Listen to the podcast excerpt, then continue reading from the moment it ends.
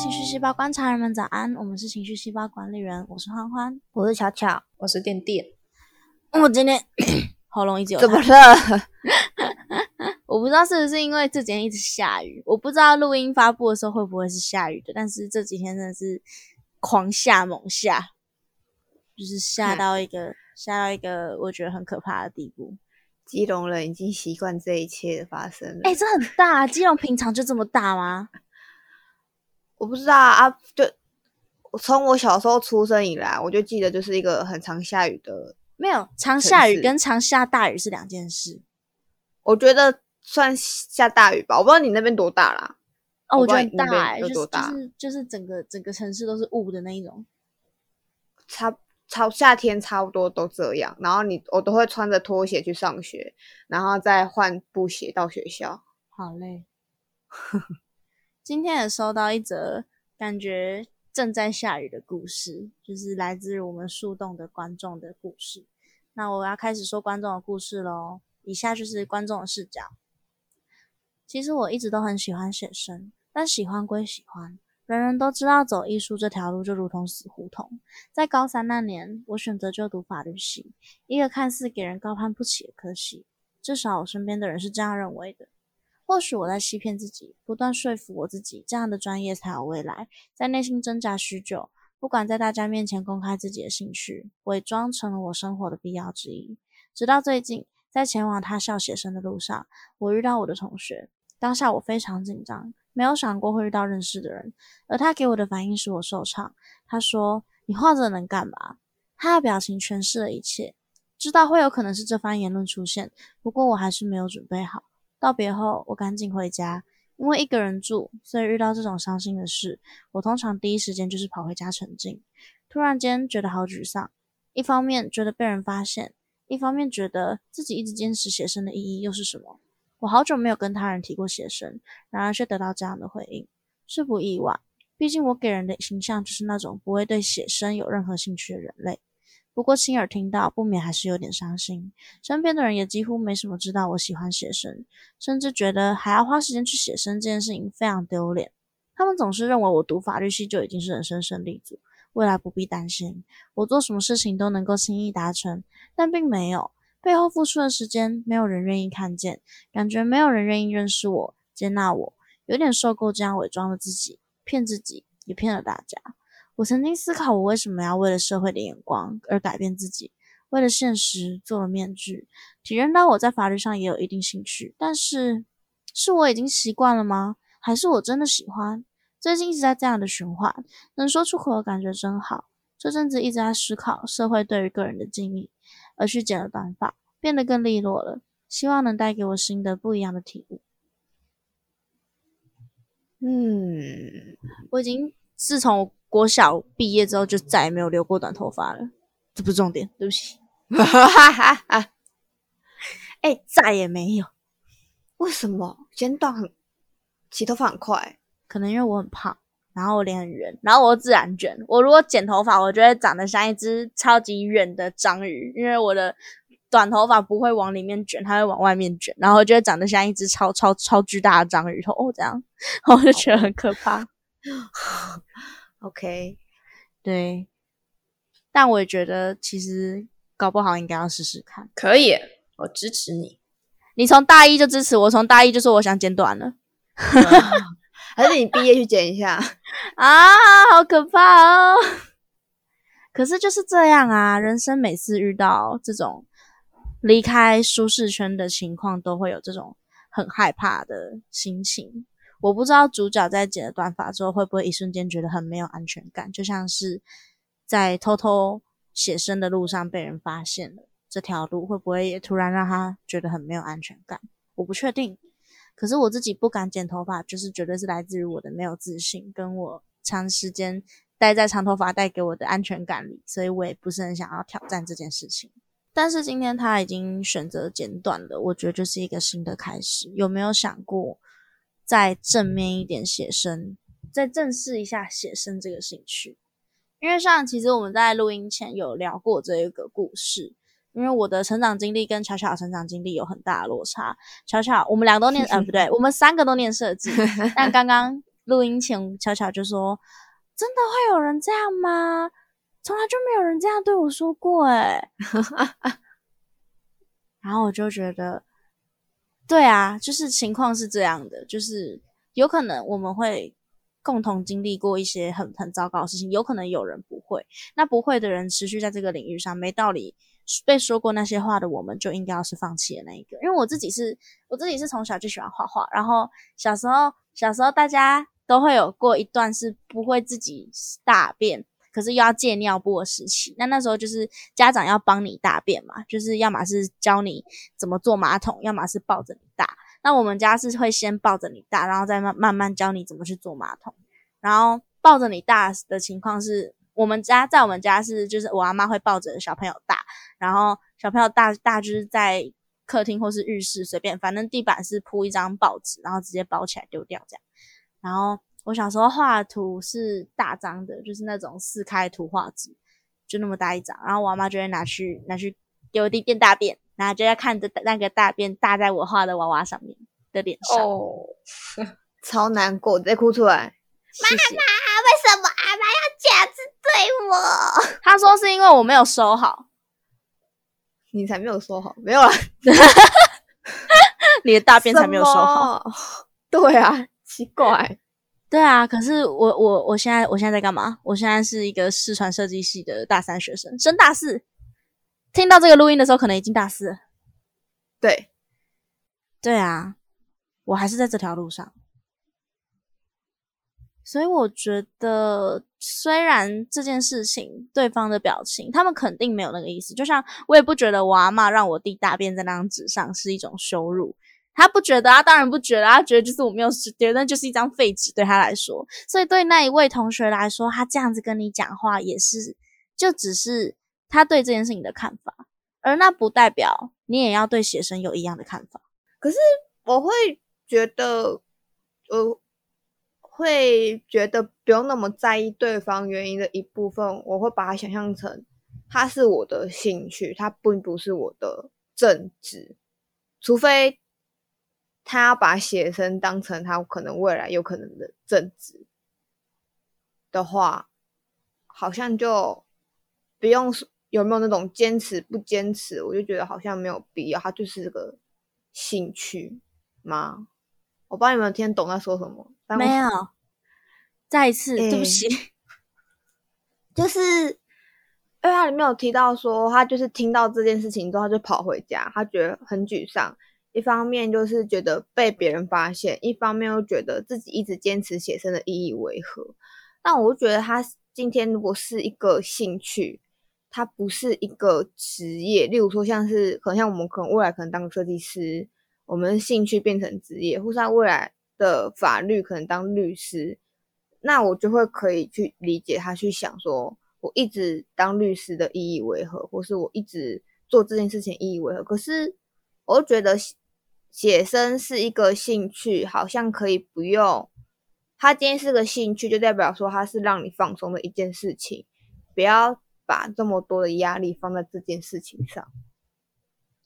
可是我觉得情况是来自于写生这个行为带给世俗的既定印象是它是一个不实际的东西，才会让它只能是一个兴趣。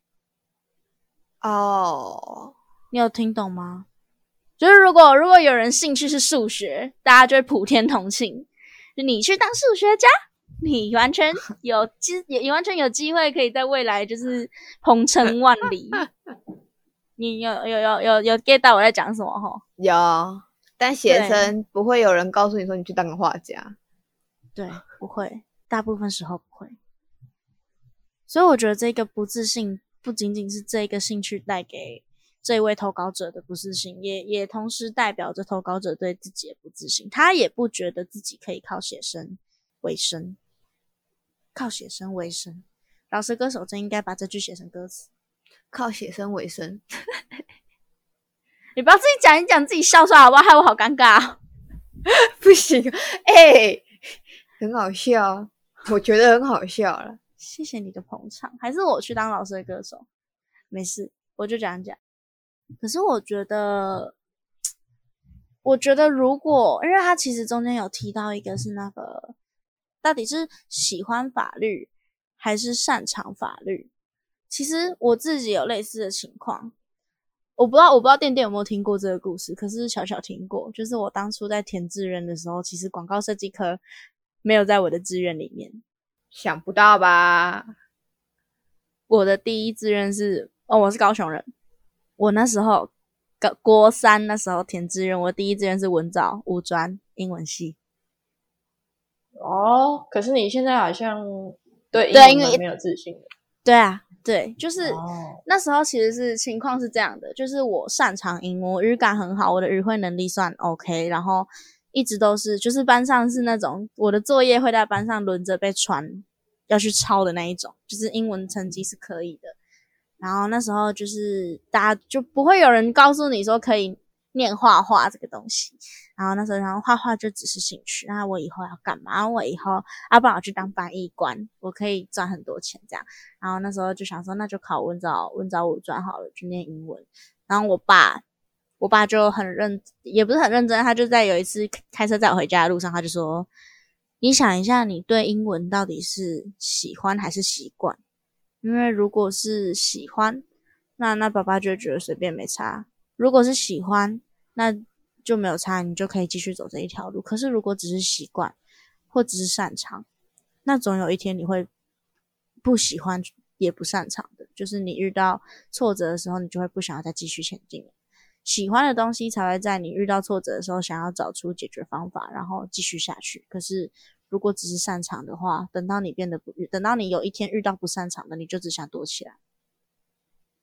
他他没有讲的那么哲学啦，但他的大概意思就是这样。然后我那时候想说，嗯，interesting，嗯，然后我就好好的想了一下这句话的意思是什么，然后我就我就想说，可是总不可能你总不我就直接讲，可是你总不可能叫我去念画画吧，总不可能叫我去念那种科系吧？然后我爸就说为什么不行？所以我就在第五次模拟考的时候把志愿改成广告设计科。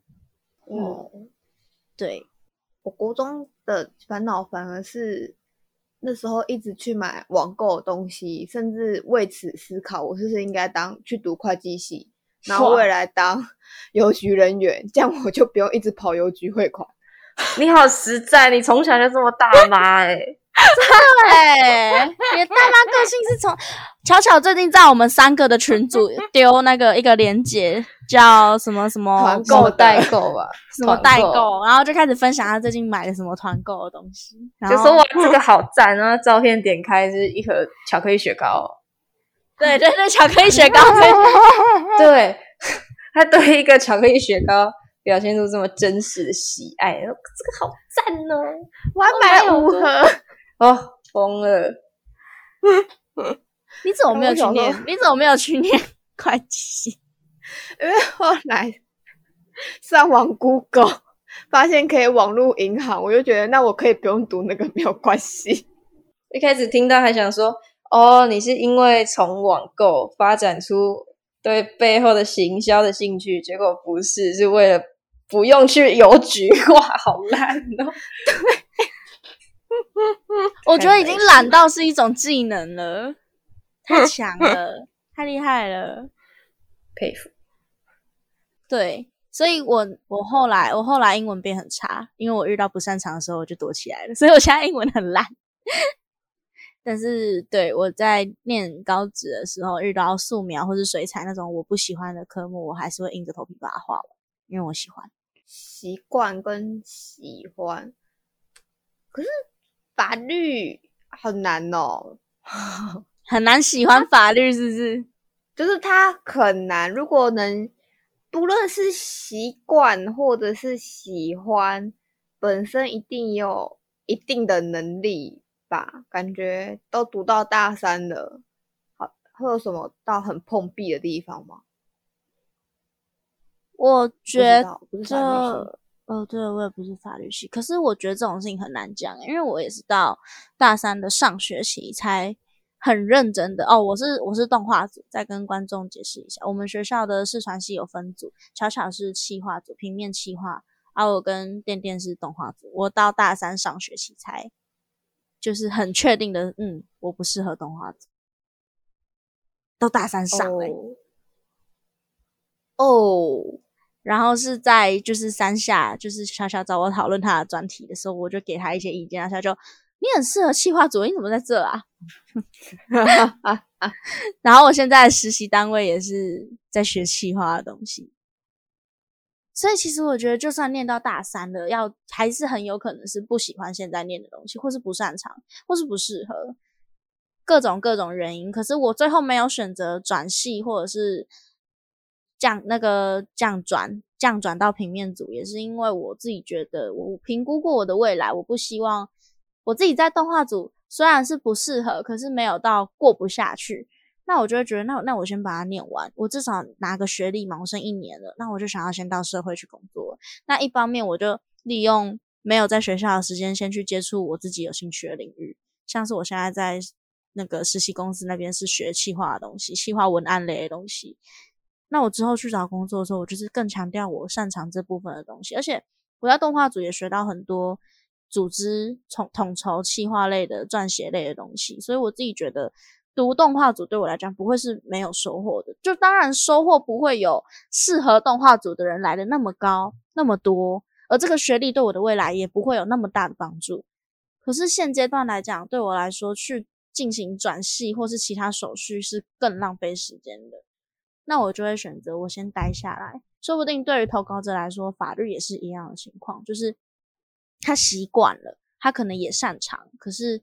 他对他可能没有热情到像是那些在法律系里面如鱼得水的人，可是至少他可以选择。我觉得投稿者你可以选择先把它念完，但一边你要继续进行写生也是完全可以的。那之后如果真的当了法律系的相关职业，像是律师、检察官，但是你某一天写生写到很有很有有人要挖掘你，有人要找你去开画廊，要找你去办一个艺术展，就去啊。有什么不可以？嗯有什么不可以？永远都是来得及。我甚至觉得他可以去参加一些跟画画相关的社团，但可以不用是学校内，因为如果毕竟他害怕被发现的话，就是感觉这个社会上或什么会有一些给大出社会的人的一些什么小社团聚会，或是一些写生课程，去参加类似，我觉得去多认识一些相同兴趣的人，也许会让他自己更能确定自己对于写生来说到底是什么，写生对他来说到底是什么。我觉得，我觉得应该要先克服怕被发现这个心情，诶，因为写生毕竟是一个需要向大家展示这是我的作品的兴趣。嗯，因为我曾经有有一有一次是跟点点说，我觉得不要害怕把作品给别人看，这是我们的工作。然后点点就一个下午没有跟我讲话。那写生他可以画完自己收藏吗？吧，可以吧？可是我觉得喜欢艺术的人都会是想跟大家分享的吧？还是也是有人不会？哦，有啊，可能画完这个作品就哦，干，我真的是神，我真的是尬的，我今天怎么画这么好看，一定会想跟人家分享。对啊，所以所以我自己觉得，先不要害怕告诉别人你的兴趣是写生。你仔细把这句话念一次哦，投稿者，你念一次。我是一个就读法律系三年级的人，我平常休闲兴趣是写生。你看，很通顺。小皮，很通顺，一点问题都没有。就是我，觉得我觉得，嗯，先告诉，我觉得不论是谁，比如像欢欢说的，先告诉人别人，就是，但我觉得如果你真的害怕，你可以先从陌生人或是比较远的人。如果你真的很害怕告诉近的人的话，哎，我觉得在想，可能是害怕那种很熟的朋友或是家人之类的吧。你说怕怕被揶揄，像是那一个人给他的反反应。嗯，你就先告诉一些，例如说去买早餐的时候，跟早餐店阿姨聊天，他说：“哎、美女，早餐好了哦，谢谢阿姨，我的兴趣是写生。”你看他有什么反应？这就有点不通顺了，这就有点冲突了。你如果跟早餐店阿姨说：“嗨，阿姨，谢谢你的早餐啊，我也喜欢做早餐，你有兴趣就是攻读生，我还觉得比较顺一点。我喜欢写生 是傻笑。就找一个比较跟自己连接性没有大、没有那么大的人。嗯，我听得懂巧巧在说什么，可以去玩嗯交友软体啊。我哦对那类的对我是认真的，因为我自己遇到很糟很糟的情况的时候，其实我是会去玩交友软体的人。你就是遇到一个可能也闲着没事干的人，你就开始噼啪把今天想讲的东西全部讲完，反正你不认识他，他不认识你，所以今天这件事情讲完就划掉。是没有错，讲完就就是你们就会再度成为两条平行线。那你就是勇敢的去告诉别人你喜欢写生，先直面自己有喜欢的兴趣，我们再来考虑兴趣到底要不要成为你最后的职业选择。因为这一点都不冲突啊，你可以同时是一个法律系的毕业的有有有长处的人，但同时会写生。我觉得对于追寻自我的这一个部分，本来就有很多面向。像我，我可以我可以同时喜欢画插画，也可以同时喜欢跟颠颠跟乔乔一起录这个 podcast，也可以同时喜欢很多很多事情。就是不是什么新闻会报台大生去卖鸡排的这种概念吗？对，他是台大生，但他在卖鸡排，没有关系，这一切都是 OK 系的。没有错啊，不存在浪费或者是不值得这种言论，因为他喜欢，并且他现在正在做，那我觉得就 OK。不管他今天做，不管他今天去卖鸡排的理由是什么，可能是觉得台大毕业也没有办法找到比较好的工作，可能是觉得卖鸡排就是他的天职，他生来就是要卖鸡排的命。对，随便，他现在就是在卖鸡排，现在眼前正在卖鸡排的他，就是这一个人生阶段最适合的模样，最适合他的模样。就像是选择待在动画组的我，跟当初没有选择文藻外语系的我，就是现在成为现在这个我最好的样子。不用再去想为什么，如果当初有盯下来，现在英文可能很好，现在可能多一九百，啦啦啦啦啦，那都没有意义啦，就过都过去啦，至少。我现在在这个领域，我自己觉得我是过得去的，没有对不起自己的，那我觉得就非常 OK 了。嗯，没错，是的，所以我觉得先直面自己喜欢的东西，并且勇敢的向别人表达喜欢的东西，就算你觉得他是丢人的，你觉得他是没有前途的，可是那也只是你觉得，一定还有其他人跟你觉得一样，可是也一定还有另一部分的人觉得跟你不一样。就像是我的成长历程遇到这样子对我的阿妈，跟觉得画画没有用的很多很多长辈，可是总会有人支持我。那像是我我爸我妈，那在小小的成长历程就刚好完全没有遇过这这种人，所以表示没有这样想的人一定存在，只是刚好你还没有遇到。对，对，所以这种情况有时候是自己给自己的框架。那要怎么自己跳出自己的框架？首先是自己要先接纳自己，可以常常说这句话：我读法律系，我的兴趣是写生。常常告诉自己，你的兴趣是写生，然后去面对这个兴趣。那有一天这个兴趣取代了法律成为你的专长，那也一点都没有关系。就算没有，那也没有关系，都没有关系。那今天就差不多到这里喽，谢谢投稿者跟我们分享这一个感觉是你内心深处很 detail 的故事。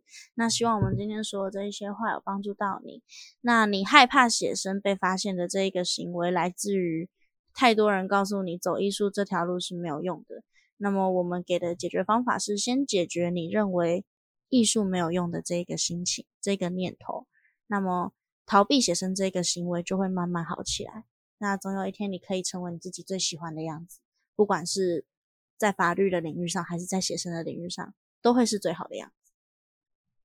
那今天就差不多到这里。那如果其他观众有其他你们自己想要分享的故事，或是你跟今天的投稿者有类似的际遇，也可以来跟我们分享，让我们知道。我们也会借由 IG 的现实动态分享出来，让大家一起来讨论，一起来面对大家各自遇到的困难。那如果你有其他就是想要告诉我们的，也都欢迎直接到我们的树洞跟我们投稿哦。那今天就差不多到这里哦，大家晚安。晚安。